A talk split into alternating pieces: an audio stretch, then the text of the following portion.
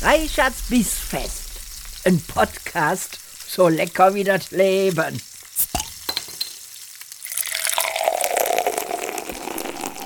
Liebe Freunde der gehaltvollen Verdauung, herzlich willkommen bei einer weiteren Folge meines Podcasts Reichards Bissfest. Heute habe ich einen ganz besonderen Gast hier, nämlich eine Kochkoryphäe, die einige von euch, die sich für italienische Küche begeistern, vielleicht von Instagram kennen, wo Frank Solinske einen sehr gut gefüllten ähm, Account hat. Sagt man das eigentlich, Frank? Sagt man Account? Ja, ne?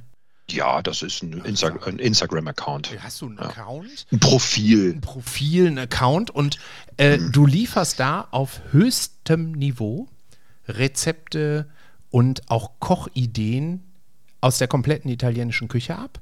Und das, obwohl du eigentlich ein IT-Experte bist, der ursprünglich überhaupt kein IT-Experte werden wollte. Und wir beide haben uns kennen und lieben gelernt bei einem gemeinsamen Urlaub auf Amrum, weil wir da mit einem guten Freund zusammen Urlaub gemacht haben. Und ich habe gesagt, diesen Menschen muss ich in meinen Podcast einladen. Und ich freue mich sehr, dass du da bist, lieber Frank. Und wir machen das wie immer mit einer kurzen Vorstellung des Gastes durch den Gast selbst. Also bitte sehr, wer bist du? Jawohl.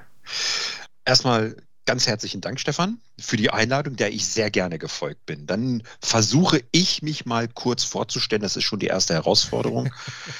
Ja, du hast schon gesagt, Frank Solinske bin ich. Ich bin 52 auf dem Weg zum 53. Jahr, wohnhaft in Hannover, also so ein bisschen, bisschen nördlich, bisschen Mitteldeutschland. Ja, IT-Experte, Vollblut-ITler, würde ich mal sagen. Computer mache ich seit über 41 Jahren. Also ich habe mit elf Jahren angefangen, was man eben so macht. Ähm, klassisch Hardcore-Technik. Ähm, auch mal die bösen Sachen ausprobiert. Früher nannte man das Cracken und Hacken. Das ist äh, nicht das Niveau von heute. Hab ich dann aber festgestellt, Ahnung, wenn man das. Du sprichst. Ich kenne sowas nicht. Äh, ich auch nicht. Ich habe das zu hören sagen. Fake News. Ne? Und bei mir ist es dann so gewesen, irgendwann habe ich festgestellt, Mensch, damit kannst du auch Geld verdienen. Und jetzt seit über 25 Jahren bin ich wirklich im IT-Beratergeschäft, habe dann als Consultant meine ersten Sporen mir verdient. Klassisch, wie man es kennt, Rechenzentrum, Server, Hardware zusammenschrauben, reparieren, tralala. Habe dann auch festgestellt, naja, das ist alles schön und gut, aber auch nicht das, was mich erfüllt. Habe dann kurz einen Ausflug in die Security gemacht, also Firewalls, Netzwerke etc. pp. Zertifizierung angestrebt. Microsoft ist auf mich aufmerksam geworden, hat mir den Ehrentitel MVP, Most Valuable Professional, ein Community-Ehrentitel verliehen. Und schöne Einzigartigkeit oder so ein Fun Fact, ich war der erste deutsche MVP Security. Ach, krass. So, und dann be bekam ich einen Anruf von meinem damaligen MVP-Lead, also der Betreuer von Microsoft man muss auch sagen, ich war nie Microsoft-Mitarbeiter. Und dann wurde ich gefragt, ob ich wüsste, was ein MVP ist. Nö. Ja, das ist so und so, Community Engagement mit äh, Wissen teilen für Non-Profit. Habe ich gesagt, ach so, ja, ja, dann bin ich sowas wohl. Ja, und was ich denn mache? Ich sage, naja, so Security. Ja, aber was denn? Ich sage, na, alles. Na, dann bist du jetzt MVP Security. Habe ich gedacht, hm, alles klar. Mhm. Und dann dauert es auch nicht lange und dann kam so eine riesen Award-Schatulle mit Emblem und mit MVP-Karte und ID und dann nahm das Drama seinen Lauf. Mhm. Und das war 2005. Oh, das ist also schon wow. richtig lange her. Ja, ja. Und dieses ganze Spielchen äh, ging dann weiter, dass ich siehst, naja, wir müssen Security teilen. Was machst du denn? Machst du mehr so Home, also die Client-Seite, oder machst du Server? Mhm. Ich sage, naja, beides. Na, du müsstest dich entscheiden. Ich sage, gut, dann mache ich Server. Dann war ich wieder der erste MVP Security Server. Wow. Mhm. Gut. Mhm. Dann hatte sich Microsoft gedacht, na, das hört sich irgendwie alles nicht so schön an. Jetzt machen wir Enterprise Security. Dann war ich MVP Enterprise Security, mhm. also eine hochtechnische Rolle auf Community-Ebene, habe dadurch ganz viele Speaker-Engagements gemacht, Live-Demos gezeigt, so wie man mal ein WPA2-Netzwerk aufhackt, worauf man zu achten hat, wenn man mal so eine richtige Man in the Middle und, und also richtig so nerdy Stuff, wie man so schön sagt. Ja, das ist dann so weit gegipfelt, dass ich ähm, über diese Funktion des MVPs auch weitergekommen bin in die nächsthöhere Elite-Ebene, der sogenannte Regional Director. Und wenn man überlegt, von den MVPs gibt es weltweit ungefähr dreieinhalb bis 4.000 Menschen. Mhm. gibt es von den Regional Directors noch nicht mal 200. Wow, okay. Und dann hatte ich beide Rollen, also den MVP und den Regional Director, für vier Jahre parallel. Ich war 15 Jahre lang MVP und vier Jahre Regional Director, damals mit meinem Job über die Mobilität, ähm, Windows Phone, Apps, wie man modern arbeitet und, und, und. Und stellte aber fest, dadurch, dass ich mich mehr in Richtung Management entwickelt habe, ich werde dieser Rolle des Technikers nicht mehr gerecht. Und habe dann entschieden, nach 15 Jahren, hier ist jetzt für mich Schluss. Und bin dann offiziell ausgestiegen und habe gesagt, ich kann das nicht mehr aufrechterhalten, die Anforderung passt nicht. Dann wurde noch ein bisschen diskutiert, ob ich das nicht vielleicht doch noch machen möchte. Habe ich gesagt, nein. Und somit habe ich dann nach 15 Jahren diese beiden Titel einfach nicht mehr erneuert, weil man wird dazu ernannt, immer aufgrund der rückwirkenden zwölf Monate, was du im Community Engagement gemacht hast. Und das ließ sich nicht mehr darstellen gegenüber den anderen. Es wäre unfair und ich blockierte Plätze für wirklich Leute, die es verdient haben. Ja, so das ist so mein Job und ich habe es ja schon gesagt, mittlerweile leite ich ein Team, ähm, das kümmert sich darum, um Firmen zu beraten, wenn es heißt, wir würden gerne was mit Cloud machen, wir wissen noch nicht wie, was, wo, wer, warum, wir brauchen Hilfe. Und dann steigen wir ein, also auf einer nicht technischen Ebene bis hin zur technischen Ebene. Das war jetzt so ganz kurz ich. Ja, aber super spannend, ey, weil, weil das steht so in so einem herrlichen Kontrast, aber gleichzeitig steht es auch überhaupt nicht im Kontrast zu dem Hobby Kochen. Ne? Mhm. Also ich ähm, bin selbst ja jetzt seit 20 Jahren in der Gamesbranche unterwegs oder jetzt kann man schon sagen 21 Jahre. Ne? Und das ist ja auch eine sehr äh, technische Branche. Am Anfang habe ich da als Game Designer gearbeitet und meine Leidenschaft fürs Kochen war immer ein Ausgleich für dieses hochkomplexe, langwierige, was ich im Job haben musste ähm, und machen musste, ja, wo, wo ein Projekt dann auch mal anderthalb Jahre dauert. Und das Kochen, das hat sowas eintauchen, abtauchen. Medi meditativ. Ja, super, oder? Ja.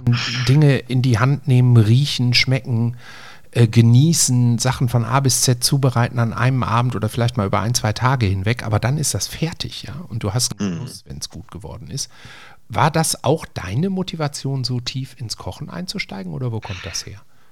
Also der Ursprung, man muss jetzt mal dazu lernen, in meiner ersten Lehre habe ich mal den Handwerksberuf des Fleischers erlernt. Also schon mit Lebensmitteln mich ganz früh auseinandergesetzt und ich hatte das große Glück, dass der Betrieb, in dem ich gelernt habe, ähm, nicht nur einfach stumpf Fleischwaren gemacht hat, sondern auch eben die Weiterverarbeitung zu Wurst, aber auch gewisse Kochkünste erforderlich waren.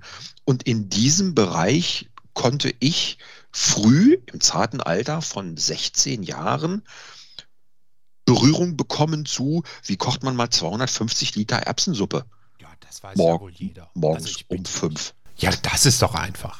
Ne? Ja. Oder wir brauchen nachher 170 Kilo ähm, Sauerkraut für die Imbissküchen. Aha. Ja, wenn, man über, wenn man überlegt, dass eine Dose im üblichen Handel 750 Gramm hat, ist das schon ein bisschen was anderes. Ja.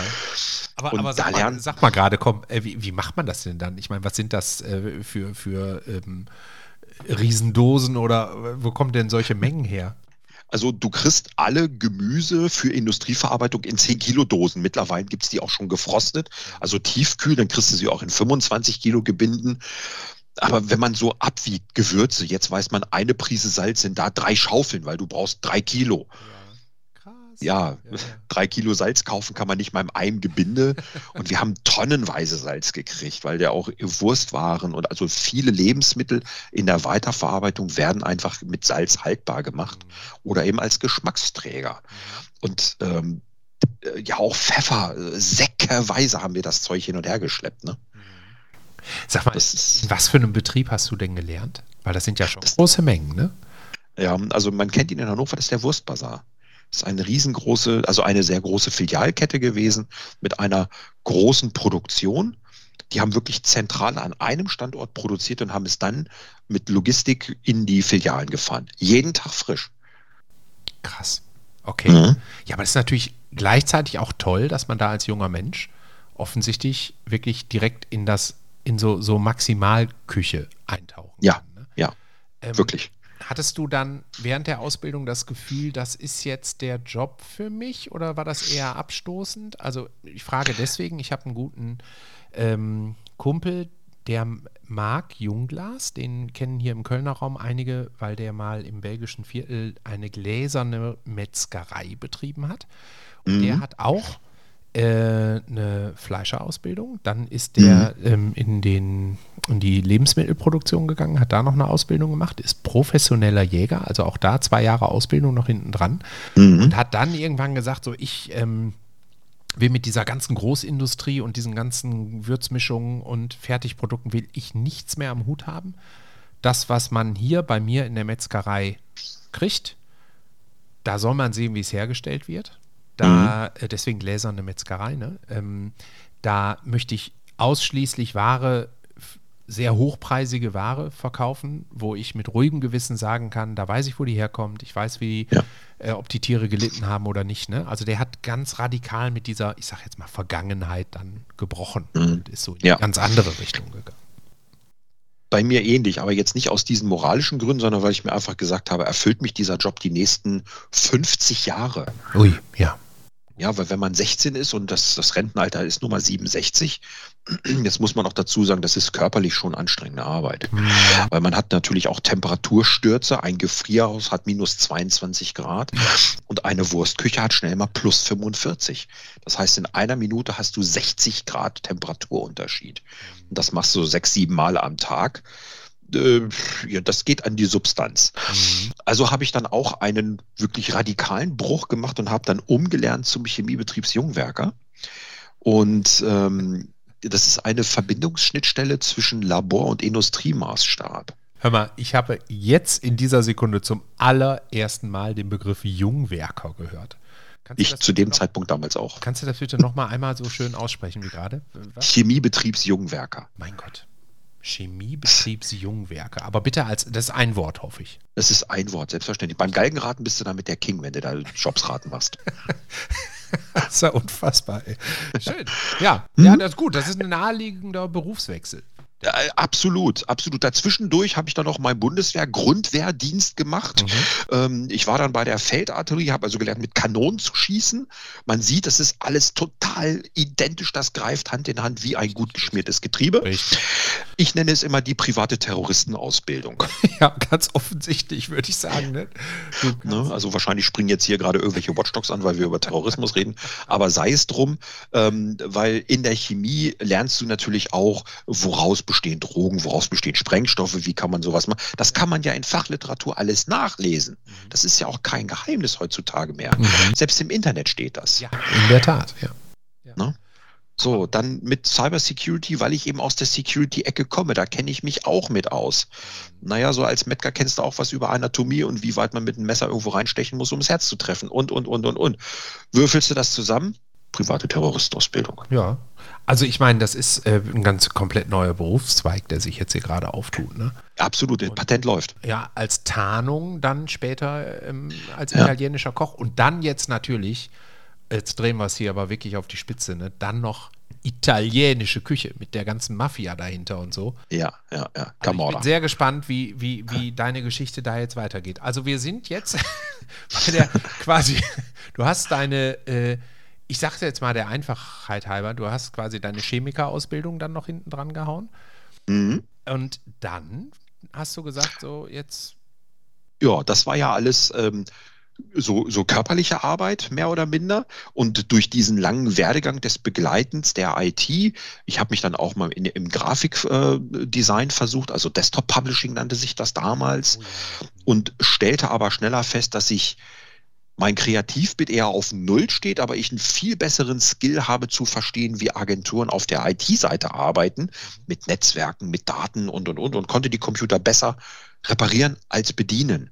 Habe mich dann also selbstständig gemacht mit einer kleinen Firma, die sich in den 90er Jahren eben um solche Sachen wie, ich brauche eine schnellere Grafikkarte, mal hier eine größere Festplatte, mein Windows NT ist kaputt, also diesen typischen IT-Support, wie man ihn heutzutage kennen würde, da haben wir uns drum gekümmert. Das ging auch sehr lange, bis ich dann irgendwann feststellte, hm, naja, auch da ist es äh, selbst und ständig arbeiten, so jeden Tag 16 Stunden ist auch nicht ganz so cool. und habe dann für mich entschieden, ich gehe einfach ins Angestelltenverhältnis zurück. Und bin dann in diese professionelle Schiene ähm, eingestiegen, erst mit ein bisschen Technik, um dann aber zu sagen, nee, ich möchte weiter ins Management, um das jetzt mal so ein bisschen im Zeitraffer Ja, zu ja, verkürzen. Ja. Alles gut. So, und äh, dieser IT bin ich jetzt wirklich über die lange, lange Zeit in meinem Leben immer treu geblieben. Ich durfte also viel ausprobieren und für mich das Beste mitnehmen. Wann ist denn dann bitte die Leidenschaft für die italienische Küche in dein Leben getreten? Also die, die Grundlagen dafür, die Grundvoraussetzungen durch die Fleischausbildung und so habe ich, äh, kann ich sehr gut nachvollziehen. Ja. Aber wann kam denn, also vielleicht können wir hier das an der Stelle nochmal eben so ein bisschen äh, teasern, ja, dir, ähm, du hast einen wirklich wundervollen, feinen ähm, Account auf Instagram, wo dir ja zum Teil auch äh, Sterneköche folgen. Ja, die, Richtig. die, die wirklich Mhm. sagen so, boah, hier, das habe ich ja so noch nicht gesehen, Mensch, wie toll, Mhm. cool, was für eine geile Idee. Also ähm, erzähl mal deswegen, wo diese ganze Expertise rund um italienisches Essen herkommt.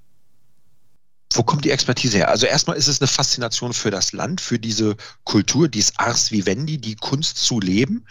Und wenn man sich ein bisschen mit Italien beschäftigt, ich habe dann auch italienische Freundinnen gehabt und man so mit Menschen in Kontakt gekommen durch die Fleischerei, durch die Schule, also schon immer international, dann stellst du fest, dass die noch eine ganz andere Wahrnehmung und Einstellung gegenüber ihren Nahrungsmitteln haben.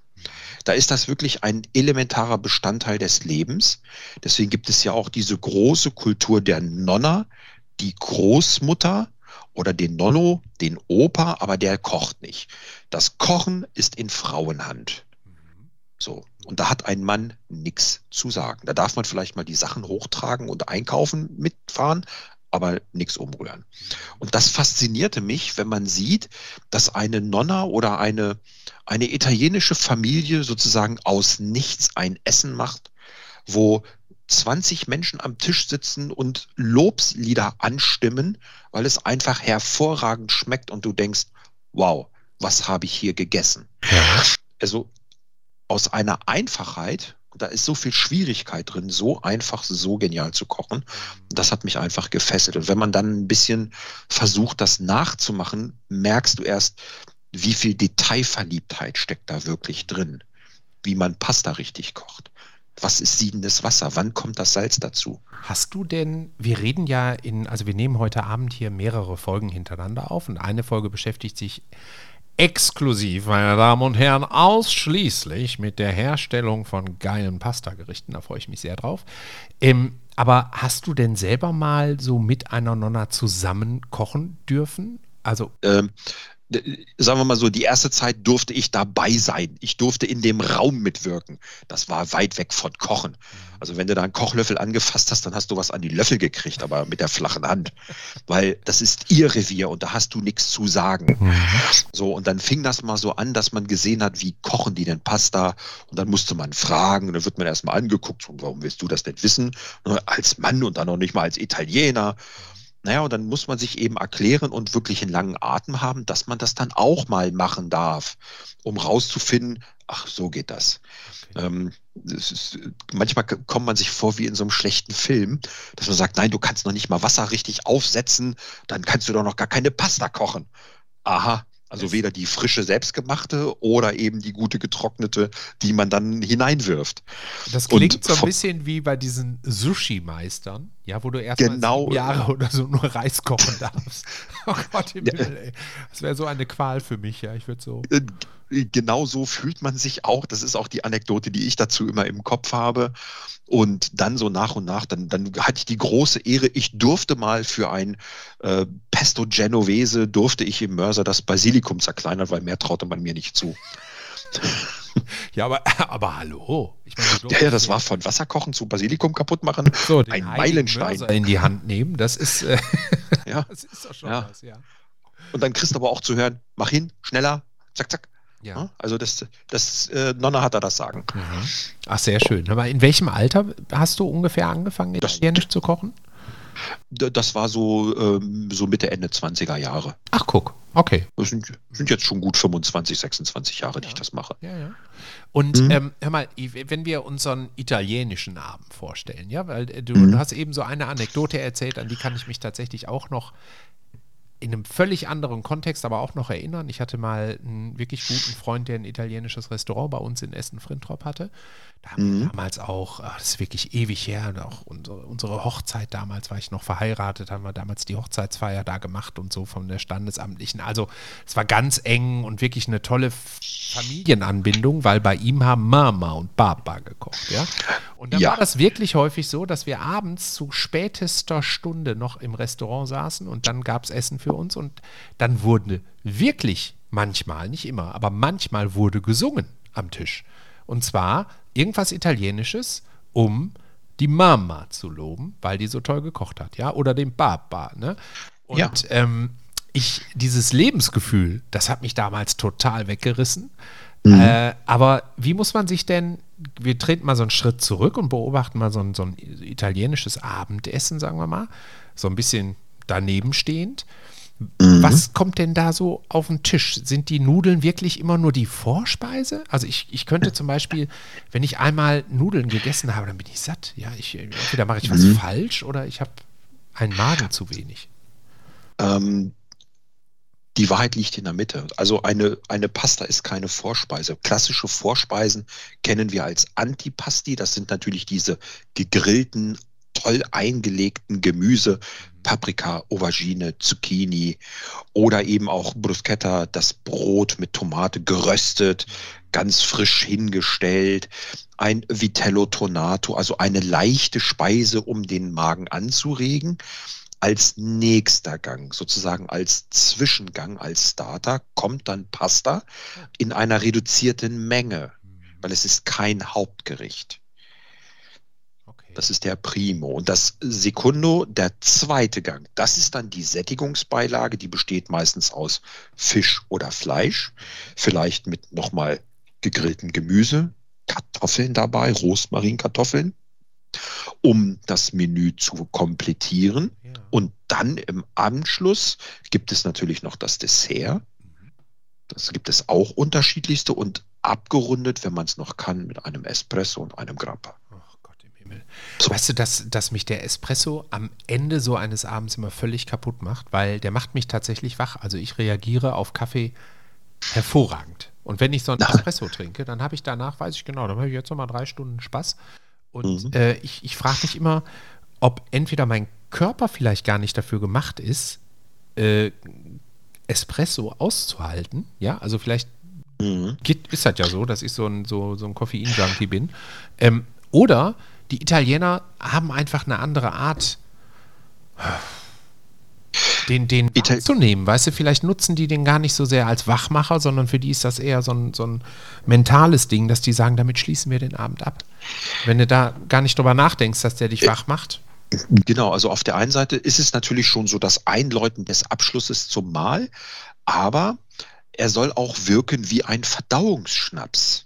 Ah. Weil zum Essen wird natürlich Wein getrunken. Mhm.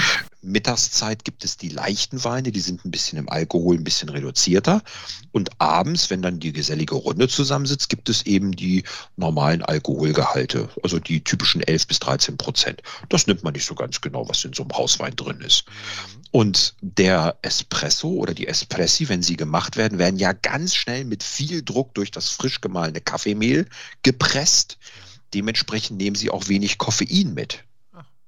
Dann sind die nicht so aggressiv wie so ein typischer Mocker, den man irgendwo kriegt, der dann wie so ein Energy-Drink einen so hoch pusht und dann kommt ja auch manchmal ein bisschen Zucker mit zu.